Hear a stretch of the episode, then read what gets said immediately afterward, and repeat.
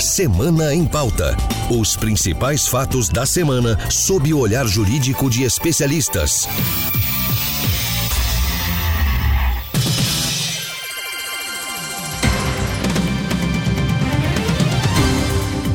Olá, eu sou Anderson Arcoverde e você acompanha agora o podcast Semana em Pauta com análise jurídica do principal fato da semana.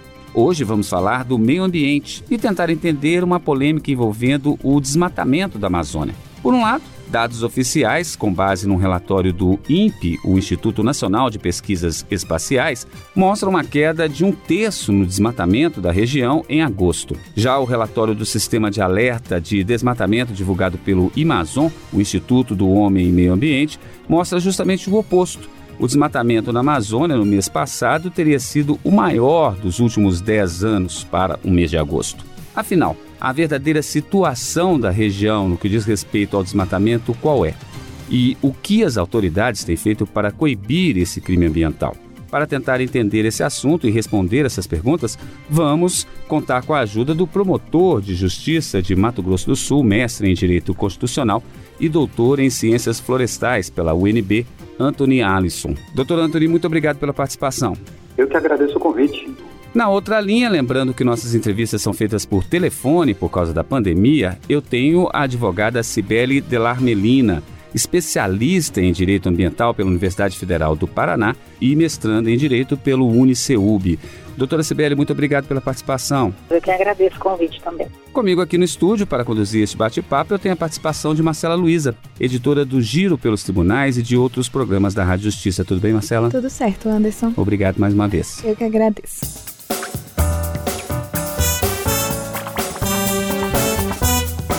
Bem, antes da gente começar essa nossa conversa, eu convido vocês a ouvir uma reportagem de Carolina Chaves. Ela traz mais detalhes desses números divulgados pelo governo e pelo Amazon e também por outras organizações ambientalistas. Vamos ouvir. Segundo dados do Instituto Nacional de Pesquisa Espaciais, o INPE, do Sistema de Detecção do Desmatamento em Tempo Real, divulgados pelo governo federal, o desmatamento na Amazônia caiu 32% no mês passado em relação a agosto de 2020.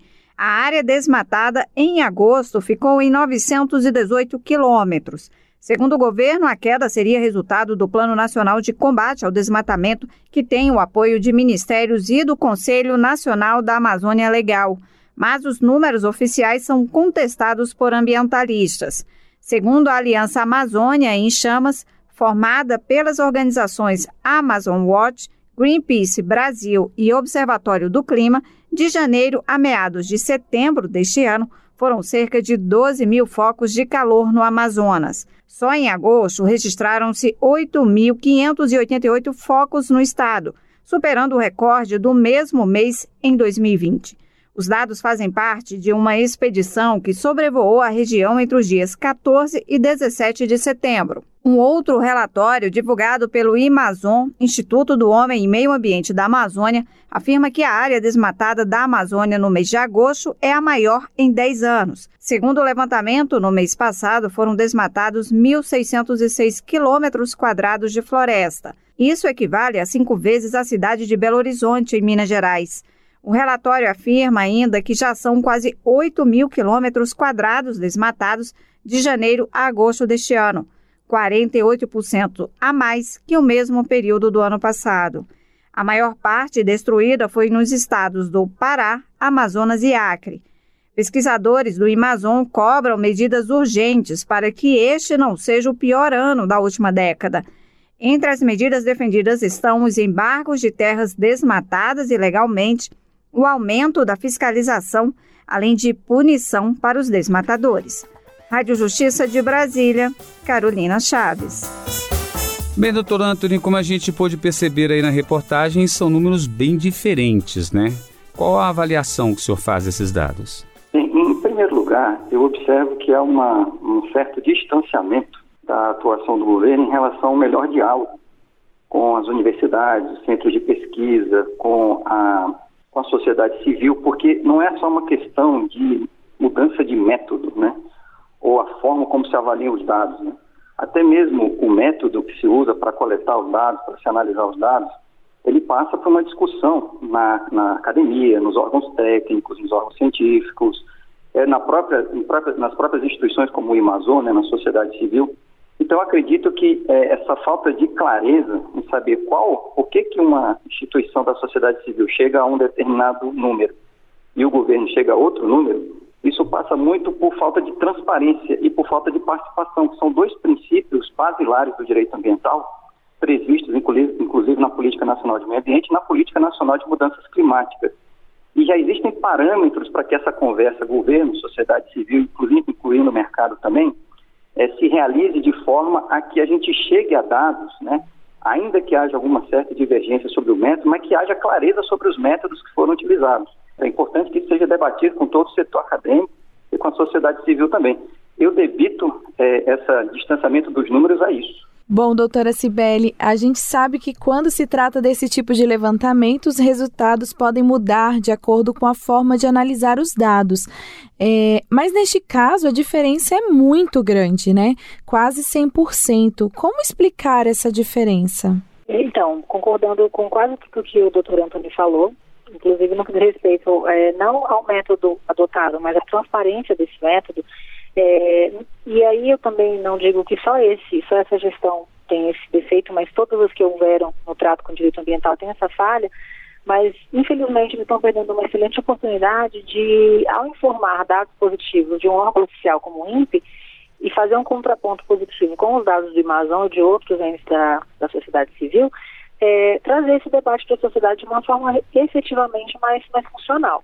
Para quem atua na área como eu atuo, a gente percebe um distanciamento, inclusive, no que diz respeito não só à, à punição aos, aos atores de crimes ambientais, mas principalmente à prevenção, a ideia de trazer o, o, empreendedor, o doutor saúde de mercado, eu achei super oportuno, porque eu, eu acredito na harmonização entre desenvolvimento, sim, preservação e conservação, e aí isso faz com que esses dados pareçam diametralmente opostos, acredito que põe até em xeque né, a credibilidade de um órgão oficial que muitas das vezes, inclusive, trouxe dados negativos.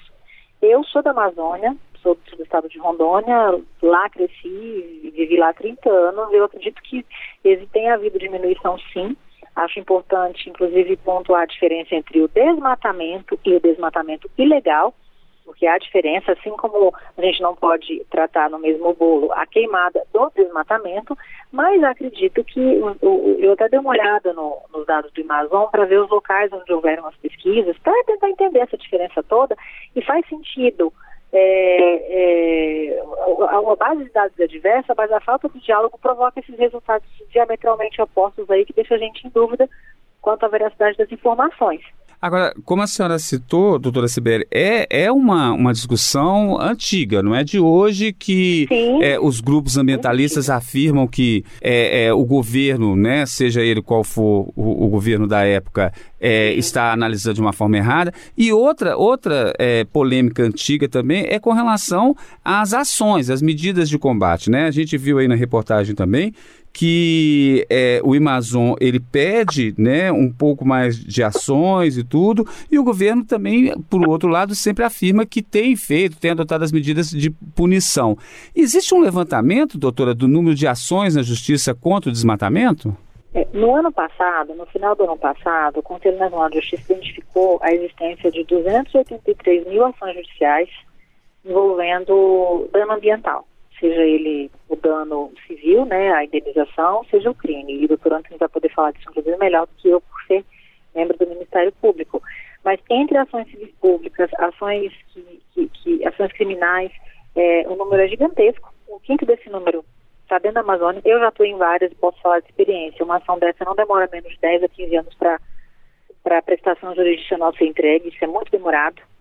Eu acho que é, aí a lição de casa passa desde o empreendedor até os tribunais regionais federais para que efetivamente a gente consiga diminuir esse número, porque os números são muito grandes. Essas fontes são oficiais, e depois eu passo para vocês o link, mas elas são acessíveis ao público pelo no sítio do CNJ.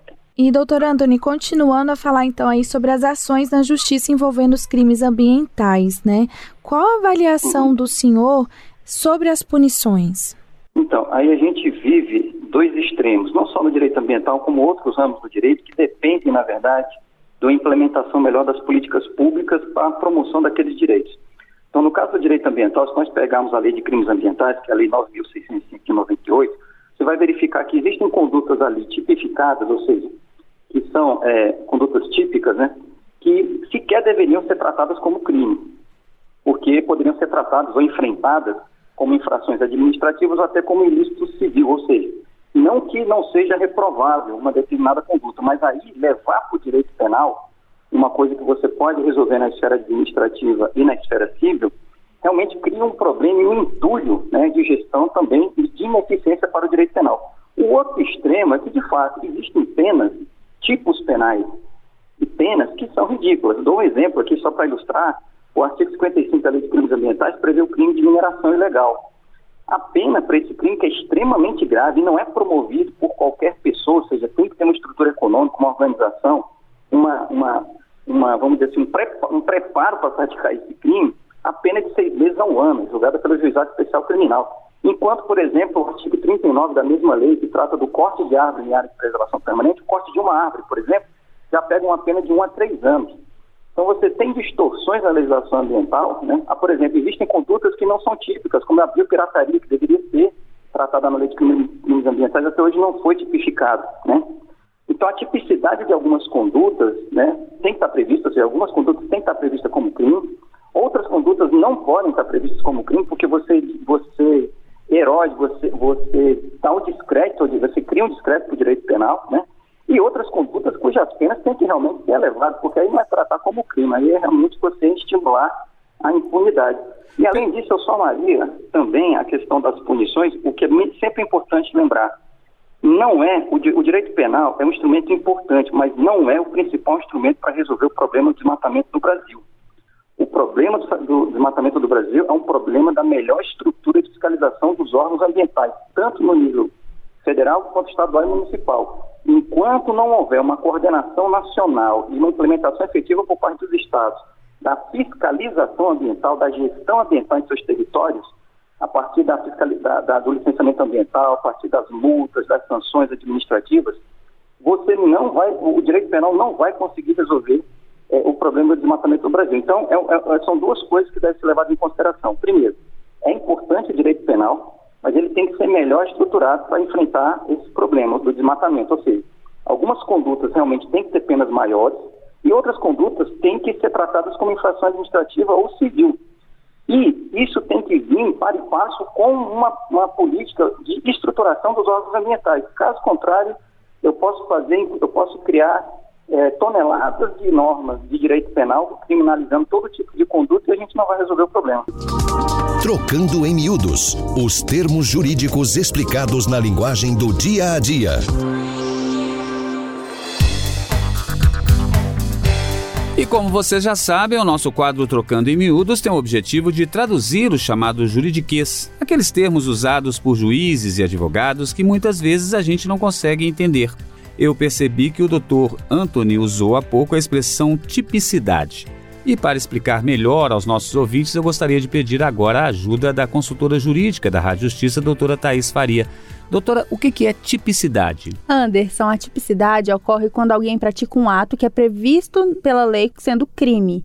A tipicidade é uma consequência do princípio da legalidade, que diz que não há crime sem lei penal que o defina, nem pena sem prévia combinação legal. Então, uma conduta só é considerada crime se a lei estabelecer que ela é crime, senão ela será atípica. Bom, vamos ouvir então a forma em que foi usado esse termo durante a resposta do Dr. Anthony para a gente tentar entender melhor o contexto. A tipicidade de algumas condutas, né, tem que estar prevista, ou seja, algumas condutas têm que estar previstas como crime, condutas não podem estar previstas como crime. Bom, Aí, nesse contexto, ele estava reclamando que existem alguns crimes que são é, punidos de uma forma, às vezes, é, desproporcional e outros deveriam ser punidos e acabam não sendo. Então, é essa tipicidade que vai dizer como esse, essa conduta deve ser punida ou não. É isso? Entendi correto? Isso. Além da, da conduta estar prevista na lei como sendo crime, ela tem que ofender um bem jurídico tutelado, protegido pelo Estado. Então, aquele bem, aquela ofensa, aquele dano deve causar, de fato, ofensa a um bem que o Estado entende que deve ser protegido, como no no caso o meio ambiente, a lei estabelece que quem desmata uma área sem autorização do órgão competente vai ser punido.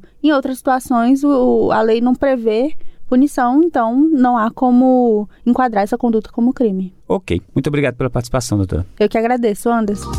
Trocando em miúdos os termos jurídicos explicados na linguagem do dia a dia.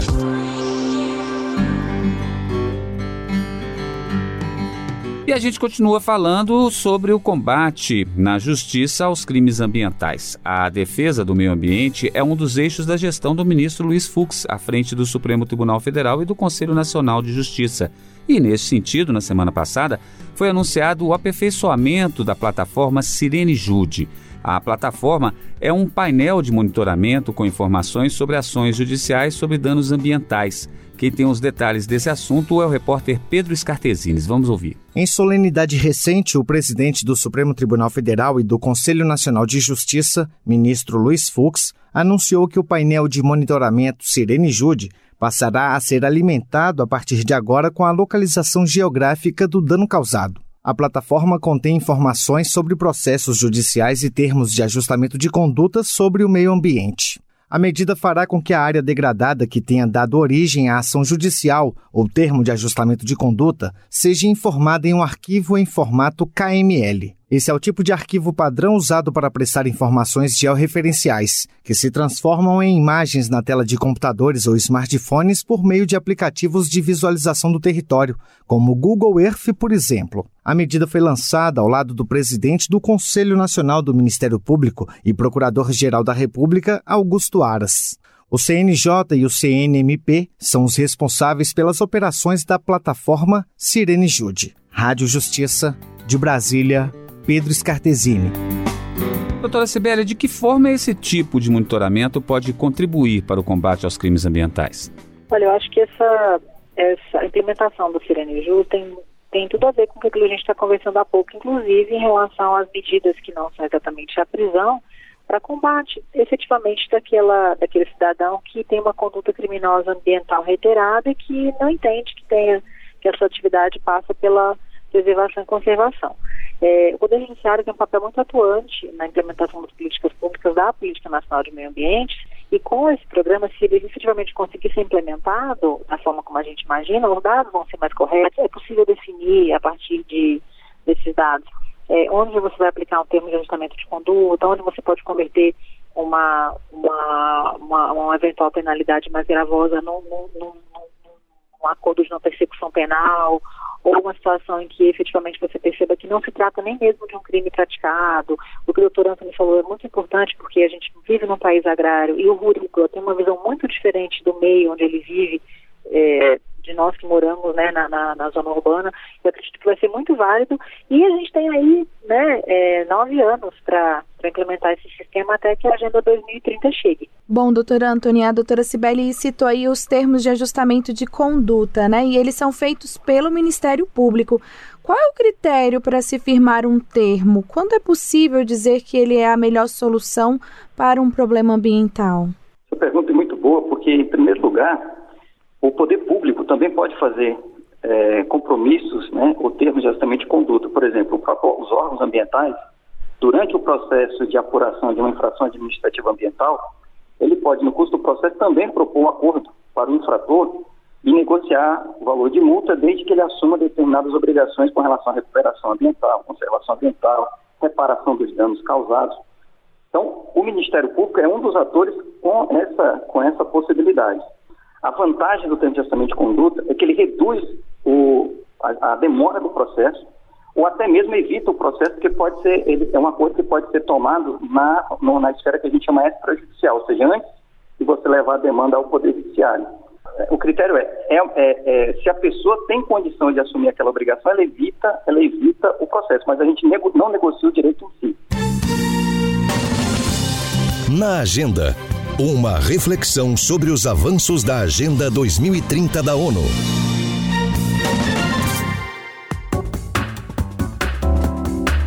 Está na hora de falar da Agenda 2030. Ela é um plano das Nações Unidas com metas de desenvolvimento sustentável. E desde o ano passado, uma resolução assinada pelo presidente do Supremo Tribunal Federal, ministro Luiz Fux, determina a aproximação da Corte a essa agenda. Por isso, no fim do nosso programa, a gente sempre faz uma análise do tema debatido no contexto da Agenda 2030. E entre os vários objetivos dessa agenda, que falam da preservação do meio ambiente, tem o objetivo 15B, que fala do manejo florestal sustentável, da conservação e do reflorestamento. O repórter Fábio Ruas tem os detalhes. A meta 15B da ONU prevê que os países das Nações Unidas devem mobilizar recursos significativos para financiar o manejo florestal sustentável e proporcionar incentivos adequados aos países em desenvolvimento para que eles promovam o manejo florestal sustentável, inclusive para a conservação e o reflorestamento. Como o Brasil não está no grupo dos países desenvolvidos, a meta foi readequada e prevê mobilizar recursos para financiar e proporcionar incentivos adequados ao manejo florestal sustentável. O Ministério do Meio Ambiente lançou em junho do ano passado o programa Floresta Mais. O objetivo é impulsionar a renda de quem exerce atividades com ganho ambiental.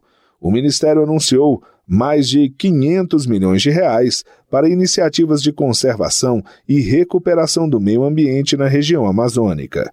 De acordo com o Ministério, fazer cerca, vigilância, combate a incêndios, proteção do solo, monitoramento, pesquisa sobre biodiversidade, plantio de espécies nativas, atividades agroflorestais, integração lavoura-pecuária-floresta, tudo isso são exemplos de atividades que serão reconhecidas e remuneradas pelo programa.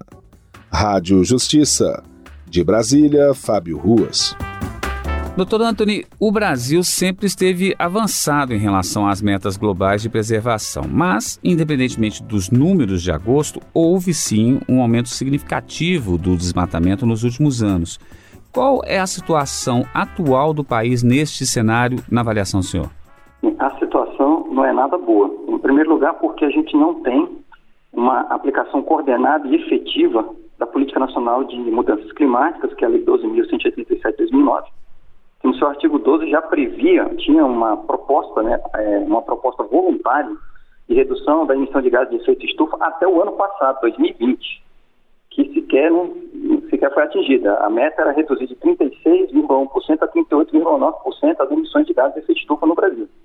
No entanto, que a gente observa que da década de 80 para cá, inclusive coincidindo com uma maior migração da população rural para a cidade, é, o aumento da desmatamento da Amazônia, por exemplo, foi 11%, sendo que desde 1500 até hoje, somando esses 11%, daria 20%, ou seja, dos 20% que a Amazônia já foi, aproximadamente, né, ela já foi desmatada até hoje, desde que começou a colonização do Brasil, uma parcela desse desmatamento já aconteceu nas últimas décadas. Então isso é preocupante. Se a taxa se prolonga, é, de acordo com professores como o professor Ricardo Galvão, que foi diretor do, do INPE, essa taxa chegando a 25%, estudos é, demonstram isso, essa taxa de desmatamento da Amazônia chegando a 25% pode tornar irreversível e a Amazônia, de uma floresta equatorial, passar uma, uma savana, a um cerrado, ou, uma, ou às vezes uma caatinga. E isso, isso impacta negativamente toda a produção rural do Brasil, porque a Amazônia, mais do que um pulmão do mundo, ela é a nossa caixa d'água ela é uma, uma, fonte importante de sequestro de carbono, de controle do aquecimento e de, é, vamos dizer assim, de equilíbrio do, das chuvas e do clima no Brasil e na América do Sul de uma forma geral. Tem uma importância para o mundo como um, um, um, sugador de carbono, mas para o Brasil, para a agricultura no Brasil, é extremamente importante. Então, a coisa não está bem, mas como reverter isso? A, a, gente, a implantação da Política Nacional de Mudanças Climáticas, inclusive o decreto que foi publicado nesse governo, o decreto 9.000 178, ele prevê os planos setoriais para combate é, do desmatamento na Amazônia, no Cerrado. Ele prevê, inclusive, a redução de 80%, que deveria ter sido cumprida até o ano passado, 2020, dos 20 anos anuais de desmatamento na Amazônia Legal, em relação às médias dos anos de 1996 e 2005. Você observa, e o Cerrado, 40%. Você observa que as metas são bem específicas e detalhadas. O importante é seguir isso. Agora, no ritmo que a coisa vai, uma, é, isso, isso é uma, uma, obrigação tanto do governo federal quanto dos governos estaduais em coordenação do governo federal. Se isso não for feito, né, eu só mencionei uma das metas, o decreto é bem mais detalhado. o decreto 9.578 de 2018. Se isso não foi feito, a, a, não é só a perda, não vai ser só a perda da biodiversidade que vai sofrer no Brasil. A nossa produção econômica, a nossa condição econômica e social pode se deteriorar significativamente. Bom, doutora Cibele, é, alguns pesquisadores apontam, como o doutor Antônio acabou de falar, que provavelmente algumas metas não vão ser cumpridas, como é o caso, por exemplo, da redução da emissão de gases de efeito estufa. Caso essa previsão seja confirmada, que consequências isso poderia trazer para o país? Marcela, em relação a, a, eventual não cumprimento do Brasil das metas, é, eu sou otimista. Eu acho que a gente tem um certo tempo para continuar fazendo o dever de casa, alinhar a conduta e, repito, é um problema que vem aí há décadas. Tenho críticas bem, bem, bem audazes aí quanto a algumas políticas ambientais que não são cumpridas, mas é, acho que o que está determinado no decreto que regulamentou a política pode ser sim alcançado ainda que nos parâmetros mínimos. Caso isso não aconteça, o principal afetado, ironicamente, é o nosso mercado, principalmente de commodities e de e mercado agrícola. Como o doutor Antônio disse, a nossa agricultura forte, é, a nossa, o nosso agronegócio depende, assim, intrinsecamente, está intimamente ligado à preservação e conservação ambiental. Não por uma questão de lado A ou B, mas por uma questão é, científica e ambiental. A Amazônia é nossa caixa d'água, o Cerrado, que vem sofrendo, acho que até muito mais do que a Amazônia, é, é, também faz parte disso, e a gente precisa que a preservação seja é, aumentada e mantida nos seus níveis mínimos e a política implementada para que, do ponto de vista econômico e diplomático, nós não tenhamos aí algumas sanções, algumas penalidades é, supranacionais que, que possam nos prejudicar. Mas eu ainda assim sou otimista, eu prefiro pensar que a gente está melhorando algumas condutas, e que a gente vai conseguir harmonizar desenvolvimento e a produção, principalmente agrícola, com a preservação e conservação. A senhora diria que já é possível perceber sinalizações nos dois sentidos, tanto dessas cobranças que a gente percebe das empresas que hoje em dia é, é, de certa forma afetam o meio ambiente, que tem uma aceitação menor lá fora, como também dessas empresas que já preocupam se organizar para poder evitar aí e, e, tentar mostrar que não, eu respeito o meio ambiente, eu estou tentando preservar? Sim, eu, como eu disse, eu sou da região norte, lá eu cresci e estudei. E eu sempre atuei, comecei a trabalhar com direito ambiental no estado do Acre. E nos 20 anos de atuação que eu tenho, assim, exclusivamente vivendo da advocacia, principalmente advocacia ambiental, o empreendedor que trabalha com recurso ambiental, seja ele florestal, hídrico, primeiro foi por uma questão coercitiva. Quando ele começou a ser multado, teve embargo de atividade, teve apreensão de maquinário, ele teve que alinhar a conduta. Hoje ele já tem uma consciência ecológica, é claro que está muito longe de ser o ideal, naturalmente, mas ele já tem uma consciência ecológica muito mais forte. E é o que eu sempre falo, como advogada, um empreendedor, ou um murícola, ou uma pessoa física que vive da da, da exploração de recursos da natureza. Quando ele quer alinhar a conduta, ele realmente procura fazer isso. Agora, aquele criminoso padrão, aquele que vai sempre fazer o errado, que vai sempre desmatar sem autorização, que vai sempre cometer crimes ambientais, esse aí, esse aí realmente eu tenho que, eu, eu acredito que ele tem que ficar preso e se pudesse para sempre, porque a Constituição não permite, claro.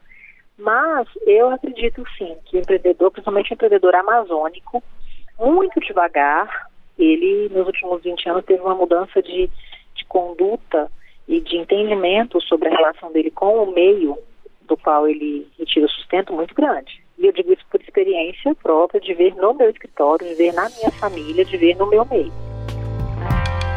Bom, gente, o assunto é instigante, daria para a gente ficar aqui horas falando sobre isso, mas infelizmente o nosso programa está chegando ao fim. De qualquer maneira, semana que vem tem mais fatos importantes, portanto, já temos um novo encontro marcado aqui no Semana em Pauta.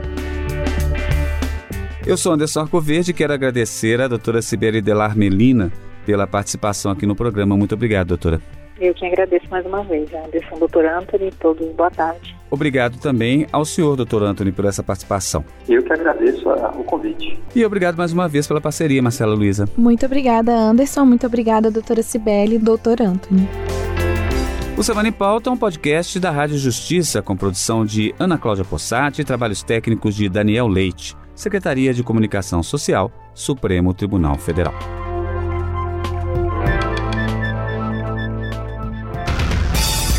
Semana em Pauta. Os principais fatos da semana sob o olhar jurídico de especialistas.